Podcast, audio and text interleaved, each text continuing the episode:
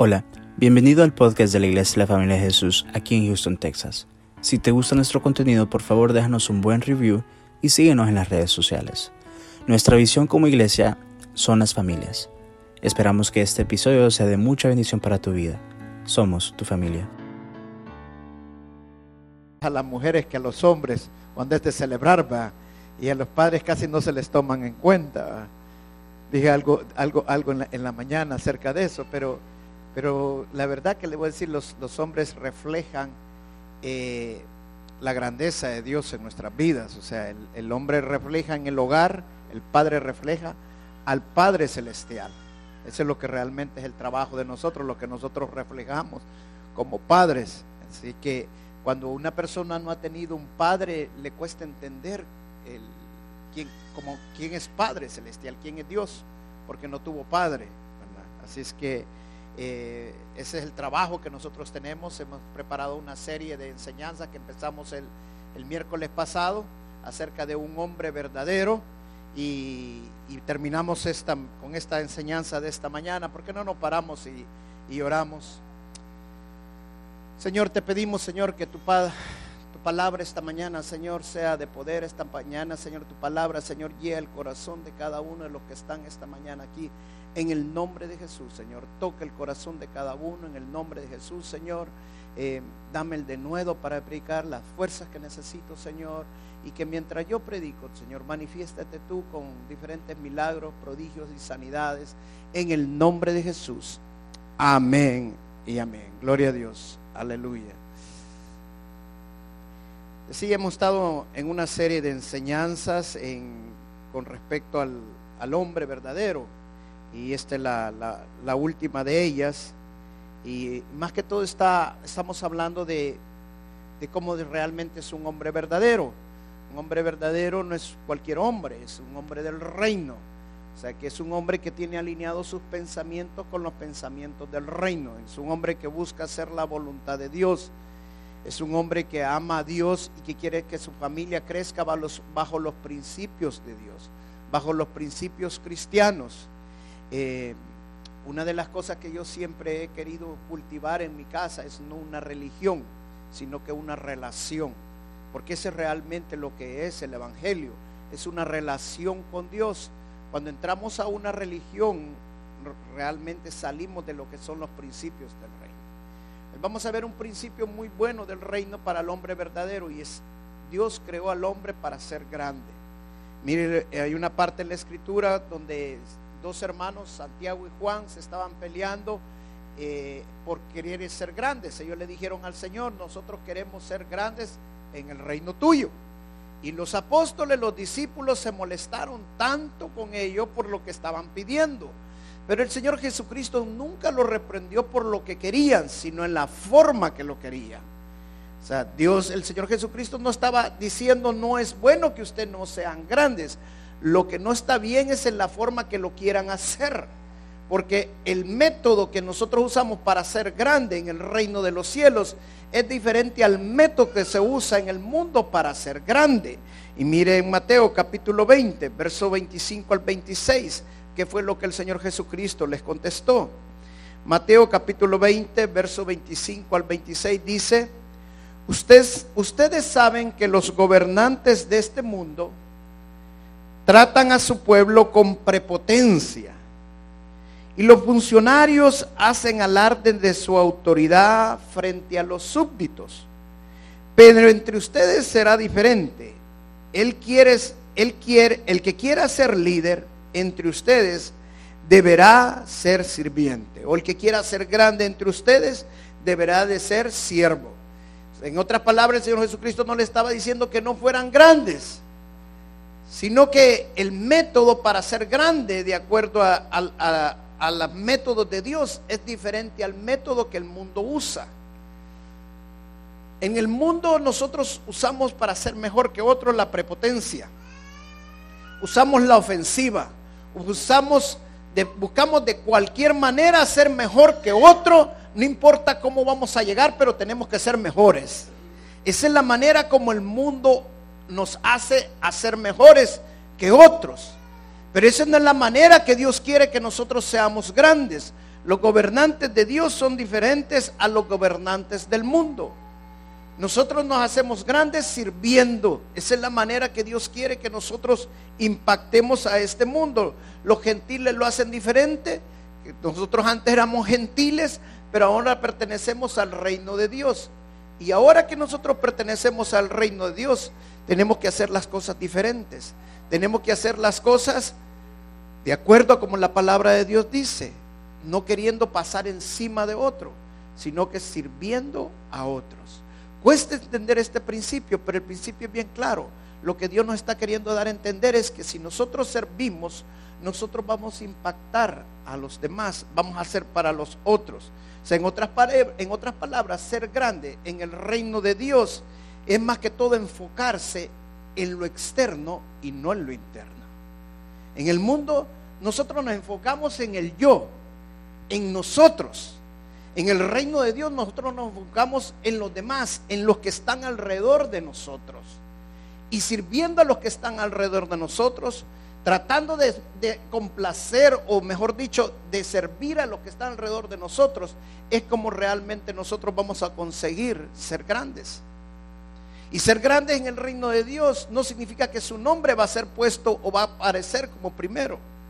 Ser grande en el reino de Dios significa de que usted va a alinear sus pensamientos con los pensamientos de Dios. Significa que usted va a querer ser grande, pero usando los métodos de Dios.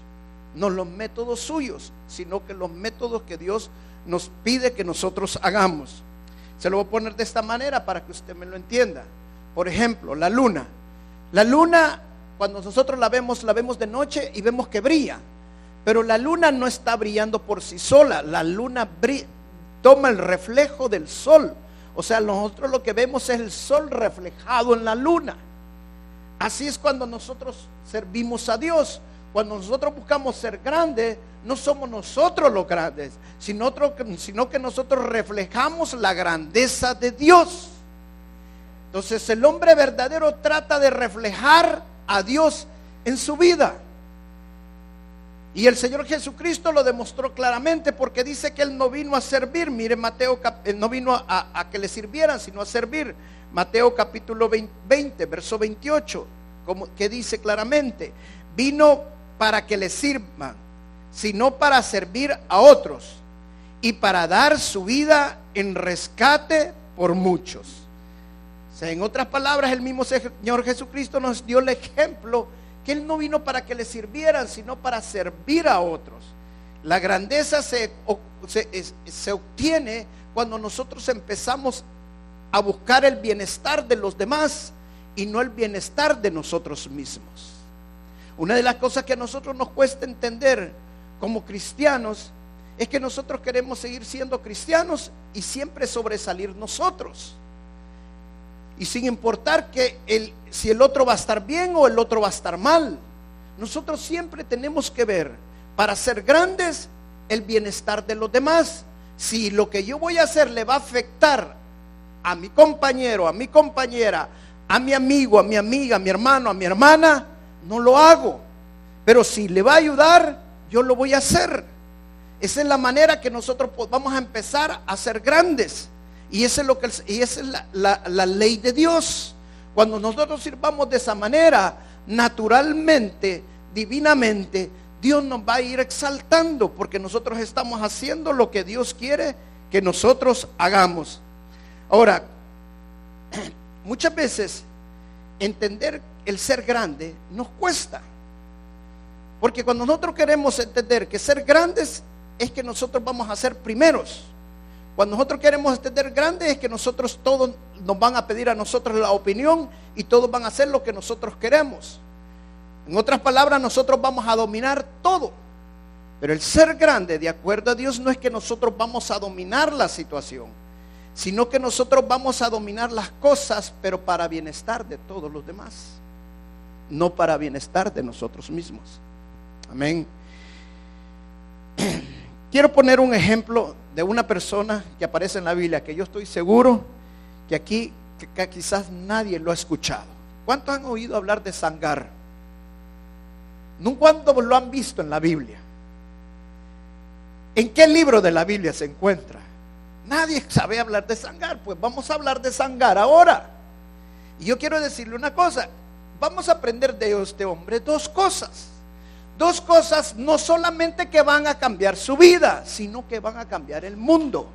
Dos cosas que Sangar hizo que fueron impactantes para poder ser impactantes en nuestra vida. Y de Sangar no se habla mucho en la Biblia, se habla de Sansón, se habla del rey David, incluso de Jabes se habla más que Sangar, de Jabes se hablan 62 palabras, de Sangar apenas se hablan 52 palabras. Pero Sangar, estudiándolo bien, tiene una enseñanza tan profunda, tan buena. ¿Por qué? Porque al, saber la el contexto en el cual Sangar se, desarrolló, vemos que Sangar llegó a ser grande, pero no nació grande. ¿Por qué? Porque Sangar vivió en los tiempos de jueces. Y en los tiempos de jueces era un caos la sociedad. Eh, realmente nadie tenía control de nada. Dice el libro de jueces que cada quien hacía lo que quisiera no había reyes, entonces cada quien hacía lo que le pareciera que eso era lo bueno. Tal para lo que para el hermano Chapa era bueno, para mi hermano Isaías era malo, pero lo hacía. O sea, cada quien hacía lo que quería, era un caos. Es justamente lo que estamos viviendo ahora. Bueno, a mí me parece que lo que ellos hacen, besarse y, y son del mismo. No está bien, pero está bien. O sea, ¿está bien o está bien? ¿Está mal o está mal? O sea, la verdad absoluta se ha eliminado totalmente. Es justamente lo que estaba pasando en el tiempo de Sangar. Era una situación de caos, una situación eh, que estaba el, el, mundo totalmente dado vuelta. Pero Sangar tomó decisiones que cambiaron la situación de Israel. Mire, vamos a jueces capítulo 5, verso 6. Jueces capítulo 5, verso 6 dice, en los días de Sangar, hijo de Anat, y en los días de Jael, la gente evitaba las rutas principales y los viajeros no salían de los caminos sinuosos.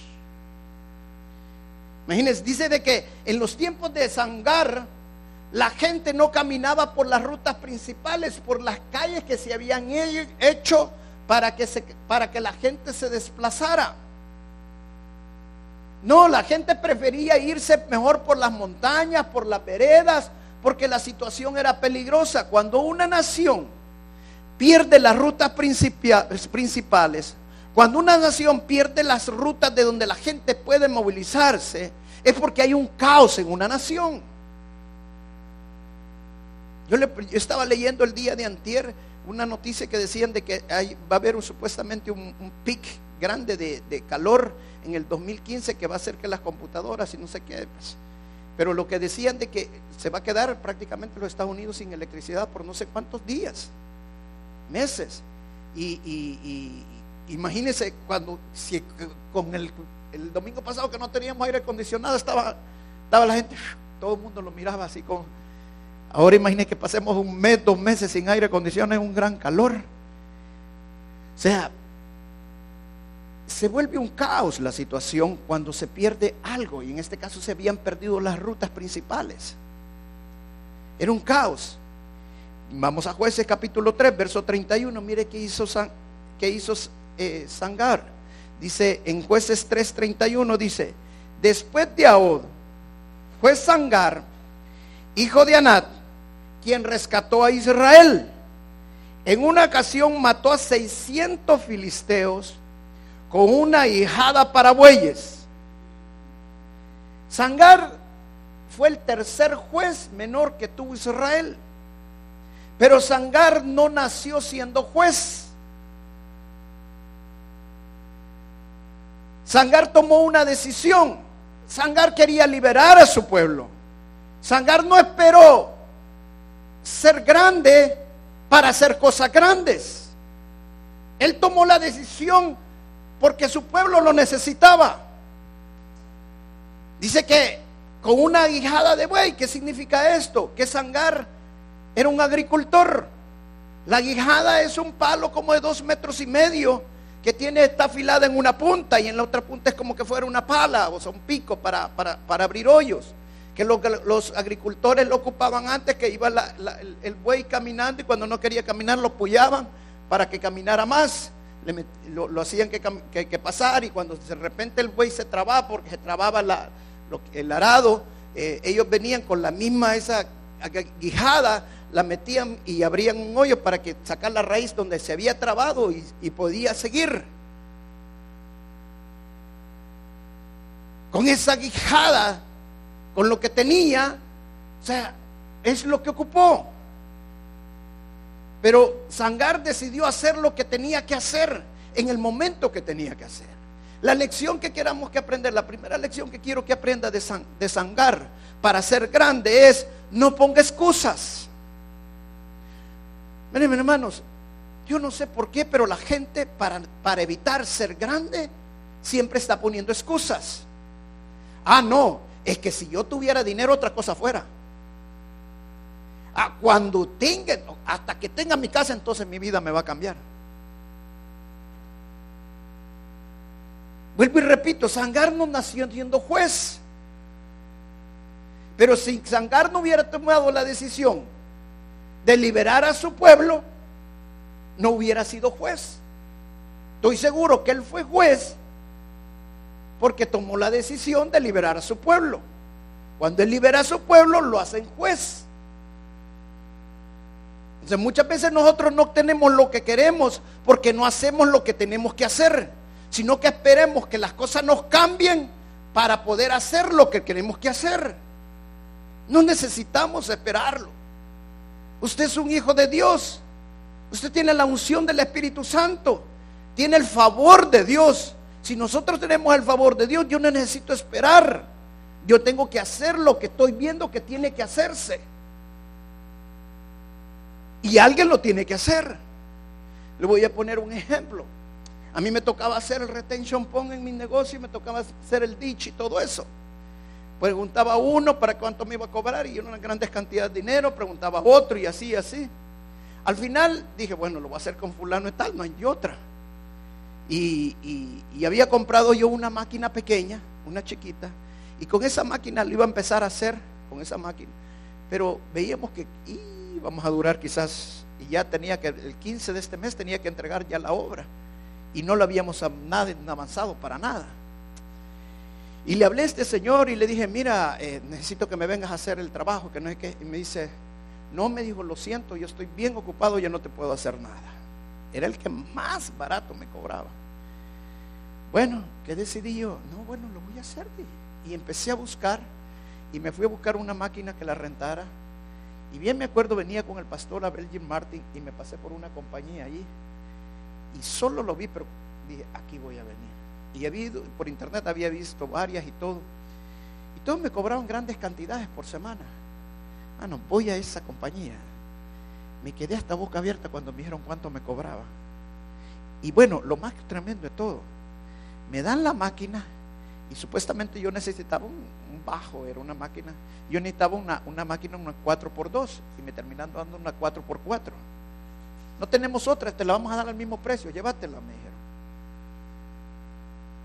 Y empecé a hacer yo el trabajo. Nosotros lo empezamos a hacer y, gracias a Dios otro hermano que, conocí me fue a ayudar, que medio sabe, nunca una vez había hecho algo así parecido. Bueno, lo hicimos el trabajo, algo que yo nunca había hecho, no tenía ni idea cómo se hacía. Y si les preguntaba a los que no sabían, me salían con unas teorías tan científicas que mejor ni les preguntaba ya. Entonces, al final terminé haciendo el trabajo. Llegó el inspector y tranquilo, pasó todo. Pero si yo no hubiera tomado la decisión de hacerlo, ahí estuviera todo bien problemado. ¿Qué si quiero decir esto? Cuando algo se tiene que hacer, se tiene que hacer. ¿De qué, va ¿De qué le sirve a usted acostarse, empezar allí a, a poner excusas? Ah, si no tengo la máquina, es que no tengo el dinero para hacerlo, es que nunca he hecho esto, no, tengo, no sé cómo se hace, no tengo ni idea cómo se va a poner eso y con qué se pega y con qué se mete. Mi papá tenía un dicho, un dicho que, nos gustaba a nosotros que siempre decía, Nadie nace aprendido. Y es la verdad. Son excusas que nosotros ponemos. Siempre estamos queriendo, es que si yo pudiera, si yo pudiera hacer eso, si yo pudiera hacer lo otro, si tuviera esto, si tuviera aquello. Si Dios nos ha dado lo que nos ha dado, es más que suficiente para hacer lo que Dios quiere que nosotros hagamos. Y podemos hacer mucho, incluso más que eso. La segunda cosa que aprendemos de, de Sangar, y esta es la parte que más me encanta, es que todo lo podemos hacer, pero lo hagámoslo paso a paso. ¿Sabe que esto me, me gusta a mí bastante? Todo lo podemos hacer, pero hágalo paso a paso. ¿Cómo se come un elefante? De un solo bocado. No, bocadito por bocadito. Dice, no sé si usted puso atención en el versículo que leímos, dice que Sangar mató a 600 en una ocasión. Oiga, yo no sé, pero yo he sido militar. Imaginé que yo tuviera una ametralladora y me salen 600. No, tengo que ser un loco disparando. Y cuando se me terminen las balas y cambiar el cartucho, y, eso que estamos hablando que tenía ametralladora, pero Sangar no tenía ni siquiera ametralladora. Dice que tenía una guijada, o sea, un palo con una punta y en la otra parte tenía como una pala. ¿No le parece que es algo como ficción eso? ¿Ah? ¿No te has fijado los muñequitos que sus hijos juegan y que todo y que van caminando bla, bla, bla, y a todos y salen como si nada? Y todavía que ¿quién más pues? Hombre, una vez yo me puse los guantes en la escuela militar. Vaya, venga, va a boxear usted. Vaya, pues dije yo, como miraba que en la película Casus Clay y hasta que de película, y hasta hacia el bailarito y todo. Yo dije, esto debe ser fácil, dije. No, me pongo los guantes. Y cuando empezó, como a la tercera que había tirado, ya no podía levantar las manos, me pesaban, los guantes me pesaban. Hoy si me mataron, decía yo. Que no podíamos ni levantar los guantes. Ahora imagínate, Sangar agarrarse con 600 y matar a los 600. ¿Cómo hizo Sangar? ¿Sabe qué es lo que hizo Sangar? Y no lo dice la Biblia, lo deduzco. Dice que los caminos no sé, caminos principales, la gente no podía pasar por los caminos principales. O sea, si usted salía con su familia y se iba por los caminos, le salía una pandilla. Si más adelante iba con otra, le salía otra pandilla. Eso significa que los 600 que estaban en esos caminos, Sangar lo que hizo fue agarrar una pandilla, después la otra, después la otra, hasta que se acabó a todos. No es que agarró los 600. No, primero una pandilla, después la otra, la otra, la otra, la otra, hasta que mató a todos. Pero hizo lo que se tenía que hacer. Despacio. Pero lo tuvo que hacer. Nosotros queremos muchas veces comenzar un negocio, queremos hacer cosas grandes, queremos que nuestra familia sea esto, que tenga una casa. Que ya de un solo queremos la casa que hemos visto allá, queremos aquel carro, queremos todo de un solo. Es paso a paso. Usted quiere una familia en victoria, es paso a paso. Empieza enseñándole la palabra de Dios, dele el ejemplo de cómo servir, dele el ejemplo cómo adorar a Dios. Sus hijos hacen lo que ven a hacer de usted. Es paso a paso. Van haber momentos difíciles, van momentos, pero usted tiene la, unción que tenía a Sangar. Usted puede derrotar a todos sus 600. Pero es paso a paso. Pero hágalo, no se detenga. Siga adelante. No ponga excusas. No espere ser grande. Y cuando decida dar el paso, hágalo para que Dios lo prospere también. Mi papá ha sido un hombre de negocio muy sabio y de él ha aprendido mucho. Y yo me acuerdo que en una ocasión estábamos platicando del negocio, queríamos invertir más dinero para unos viajes que estábamos haciendo, comprando mercadería y todo en, Alemania, en Inglaterra, Escocia. Y yo le decía, papá, ¿por qué no vamos a un banco?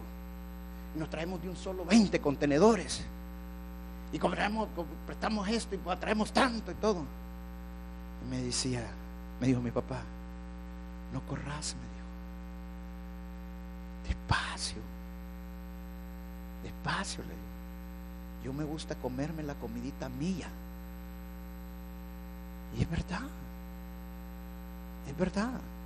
Mire, después haciendo números con él, todo hubiera servido solo para pagarle a los bancos. Y nosotros vimos despacio, mejor trayendo por poquito, primero un contenedorcito chiquito, después uno más grande y así poquito a poquito, poquito a poquito, poquito a poquito, fue creciendo. ¿Sabía usted que si usted empieza a ahorrar a los 18 años 100 dólares, cuando usted esté viejito usted es millonario? ¿Sabía usted eso? Pero todo es paso a paso que sepamos hacer las cosas con cuidado, con despacio, pero no querramos hacer las cosas a la carrera. Dios pone el crecimiento en todas las cosas. Amén. Muchas personas nos dicen, no, pero es que yo casi no tengo nada, ¿cómo voy a hacer esto? ¿Cómo voy a hacer aquello? Yo quisiera tener este negocio, pero no tengo aquello. No tengo dinero para hacerlo. No. Hermano, Sangar no tenía nada, solamente tenía un palo. Pero Sangar puso ese palo a Dios y Dios lo multiplicó. Todo lo que tenemos que hacer nosotros, ¿qué es lo que usted tiene? ¿Qué Moisés tenía? Una vara y con la vara abrió el mar rojo. ¿Qué tenía, qué tenía David? Una onda con cinco piedras y con eso liberó a Israel. Sansón solamente tenía una quijada de un animal y con eso mató a todos los filisteos. Sangar solamente tenía una vara. ¿Qué significa eso? Que lo que nosotros tenemos es lo que Dios va a usar. Solamente dígale, esto es lo que tengo, Señor. Póngaselo a disposición a Dios. Y Dios lo va a hacer, Dios lo va a multiplicar. Dios va a hacer que las cosas crezcan. Solamente póngale al Señor. Amén.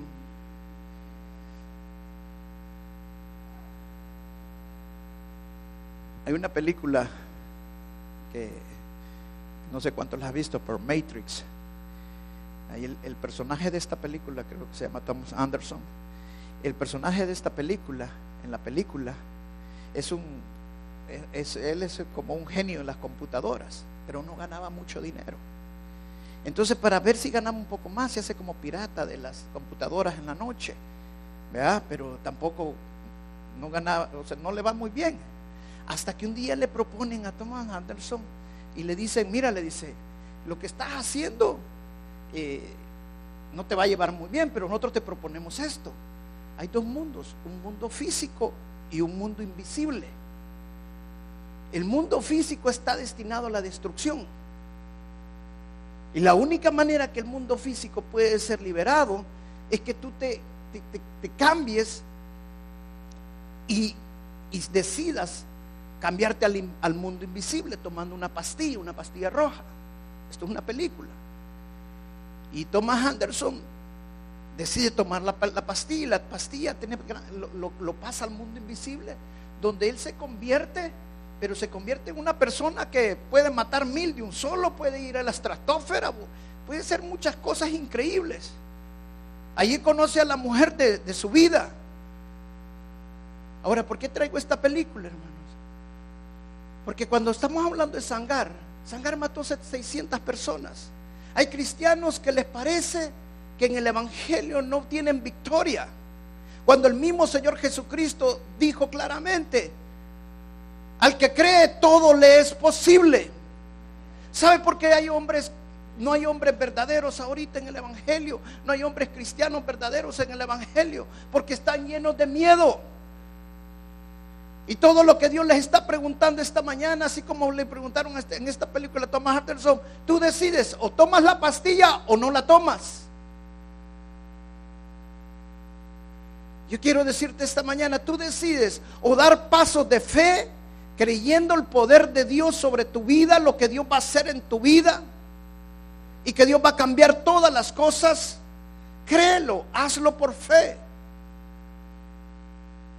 O decides dar pasos atrás.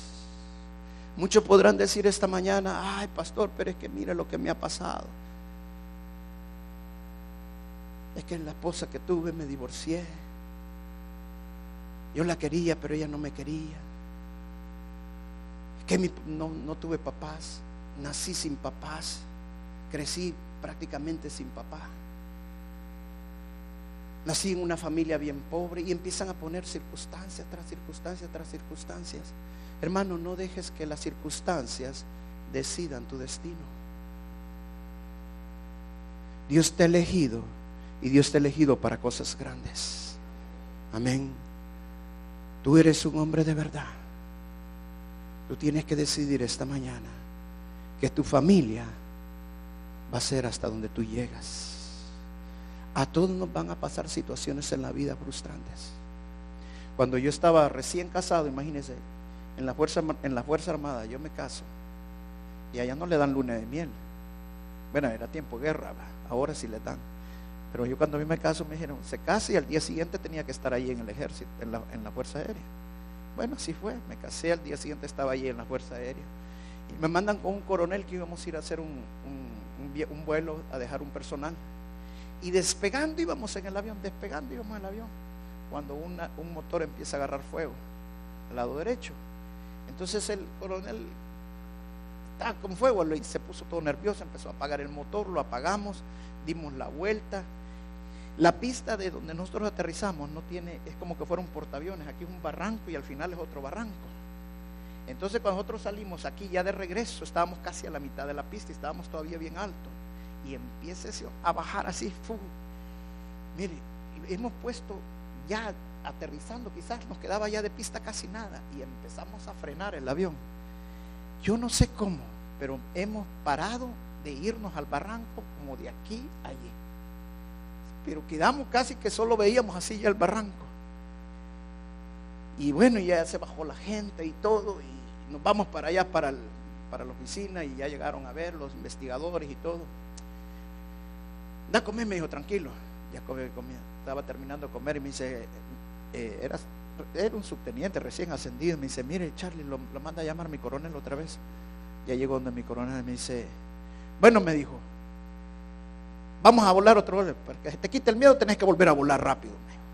No tenés que esperar mucho, me dijo. Volvé a volar rápido. Y yo por dentro, y como usted, dije yo, me adentro. Bueno, y volvimos. Pero mire que realmente tenía razón este hombre. Nosotros nos, sentamos en el avión, volvimos a. Yo no, yo creí, yo pensó que no tenía miedo. Pero cuando empezamos a despegar y todo eso, solo me venía lo que acabamos que ya no va a ir el motor, ya no va a ir el motor y ¡fum! salimos muy bien. ¿Sabe? Va a haber situaciones en nuestra vida que nos detienen y no queremos volverlo a intentar. Porque esas situaciones que nos detienen, que nos han ocasionado problemas en nuestras vidas, eso nos producen miedo. Y pensamos que no vamos a salir adelante. Samgar, su nombre no era ni siquiera hebreo su familia, de acuerdo a la escritura, posiblemente tal vez no era ni siquiera hebrea. Tal vez alguno de ellos, el papá, la mamá, sí, pero él se cree que, por el nombre, se cree que tal vez no era ni, eh, la familia de él no era ni hebrea, porque no tenía un nombre hebreo. O sea, el linaje de Sangar no lo, no lo dotaba para ser un juez. Pero quien te elige no es el hombre, es Dios. Y Dios escoge no al que, al que, al que, al que quiere Él, sino al que Él quiere. No al que corre, sino que al que Él quiere. Y si Dios te eligió, Dios te va a proveer todas las cosas. Y todos y cada uno de los que estamos aquí, Dios nos ha escogido. Dios nos ha elegido para hacer cosas grandes. Amén. Para hacer cosas grandes. Dios nos ha elegido. Dios tiene el poder para que usted como padre, como hombre de Dios, pueda sacar a su familia. Amén. Una vez estaba yo orando aquí y había un hermano. Estaba orando y de repente el Señor me dijo, declárele esta palabra a este hermano. Y yo le empecé a declarar esta palabra al hermano. Y le dije, hermano, el Señor dice que que, le metas. El Señor te ha dado un negocio, Él te va a levantar, Él te va a hacer esto, te va a hacer lo otro. Y yo pues me preguntaba, ¿lo creerá el hermano?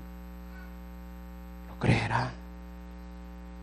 Cuando Dios te escoge, te coge para cosas grandes. Tienes que hacerlo, no tienes que detenerte. Amén.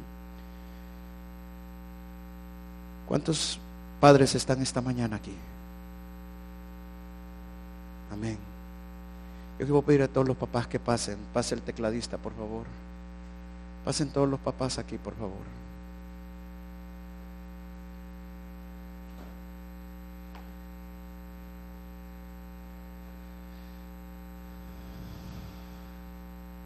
Estaba orándole al Señor porque el día de ayer estaba bastante malo.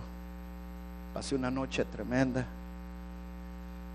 Le decía, Señor, dame la fuerza para salir adelante. Son dos prédicas que tengo que sacar.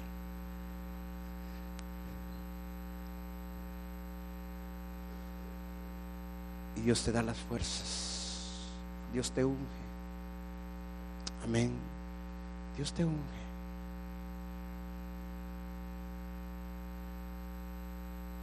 Cierra tus ojos ahí donde estás.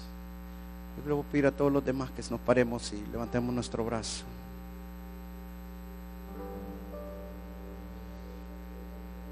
Oremos por cada uno de estos hombres que están aquí al frente, por cada uno de estos varones.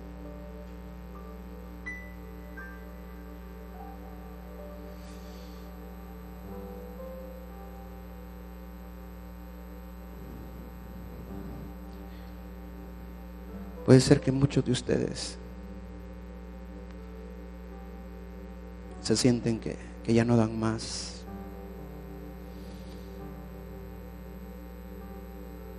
Que lo que han podido hacer es lo más que pueden y no pueden llegar más de allá. Pero quiero decirte, el Señor Jesucristo dice en su palabra claramente, al que cree en mí, aún cosas mayores hará. No dice que vas a poder hacerlas. Dice claramente que si crees, las vas a hacer. O que tal vez harás, no, dice que la vas a hacer.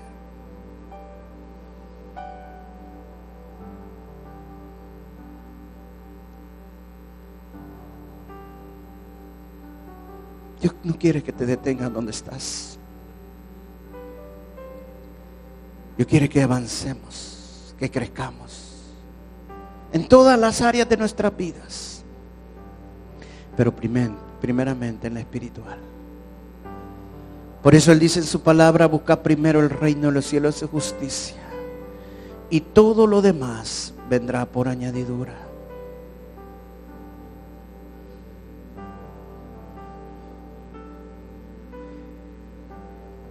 Siento en el espíritu que hay muchos que han tenido situaciones muy frustrantes en sus vidas, muy duras. Se han metido en cosas que los han marcado su vida. Han pasado circunstancias que les han dañado.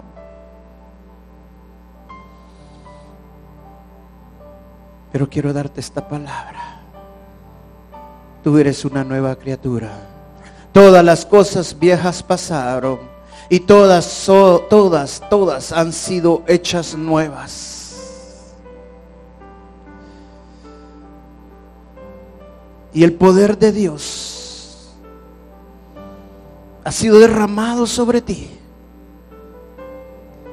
para ungirte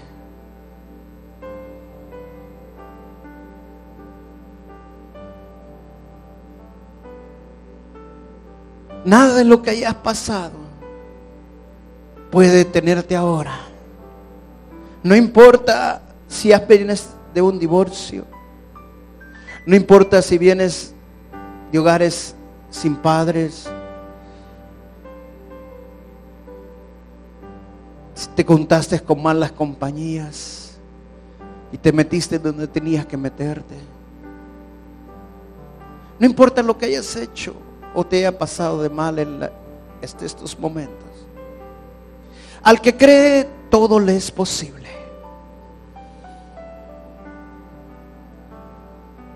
Y Dios te ha dado un regalo que es más grande que cualquier cosa. Es más valioso que cualquier cosa. Y es la fe.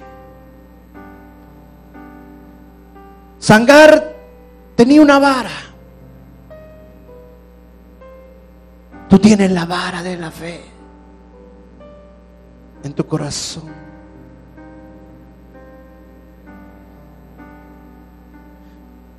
Todo lo que tú hagas va a afectar a tus hijos.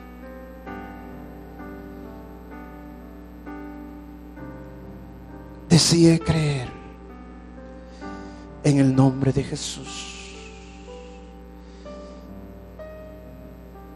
Vamos a hacer una oración bien sencilla. Solamente di conmigo, Señor Jesús, ayúdame con mi fe. Te lo pido en el nombre de Jesús. Quiero ser grande, Señor. Pero como tu método lo dice, sirviendo ayudando a los que están alrededor mío, Señor. Gracias, Señor, gracias. En el nombre de Jesús. En el nombre de Jesús. Yo bendigo, Señor, a cada varón que está aquí. En el nombre de Jesús. En el nombre de Jesús.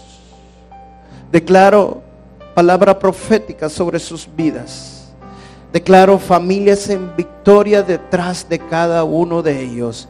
Declaro que sus hijos en el nombre de Jesús son siervos de Dios. Declaro varones y mujeres de valor en el nombre de Jesús. Declaro varones y mujeres llenos de fe en el nombre de Jesús. Declaro varones y mujeres en éxito en el nombre de Jesús porque van a hacer la voluntad de Dios. Es lo que van a, van a ver de ustedes. Van a ver que sus padres obedecieron a Dios, que sus padres buscaron la voluntad de Dios, que sus padres eran hombres del reino. Y ellos van a querer ser también ser hombres y mujeres del reino. En el nombre de Jesús. En el nombre de Jesús. Gracias te doy, Señor, en el nombre de Jesús. En el nombre de Jesús. En el nombre de Jesús. Mm, Señor, gracias. Gracias, Espíritu Santo. En el nombre de Jesús.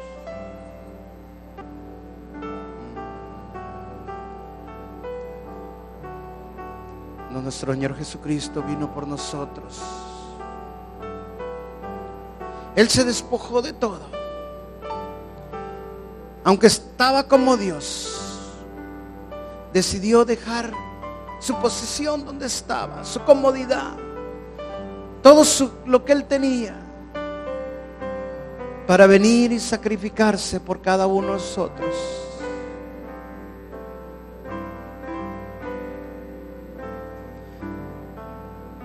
Y nos dio el mejor ejemplo de cómo servir. Servir requiere sacrificio. Hay hombres que tienen que dar el ejemplo para que sus hijos lo sigan y sean buenos servidores. Y no saben cómo. Pero yo quiero darte, decirte algo. La mejor forma es seguir el ejemplo de nuestro Señor Jesucristo. Él se sacrificó por nosotros. Se despojó de todo. Gracias, Señor Jesús. Gracias. Gracias, mi Dios. Amén, amén. Gloria a Dios. Denle un aplauso fuerte al Señor. Amén.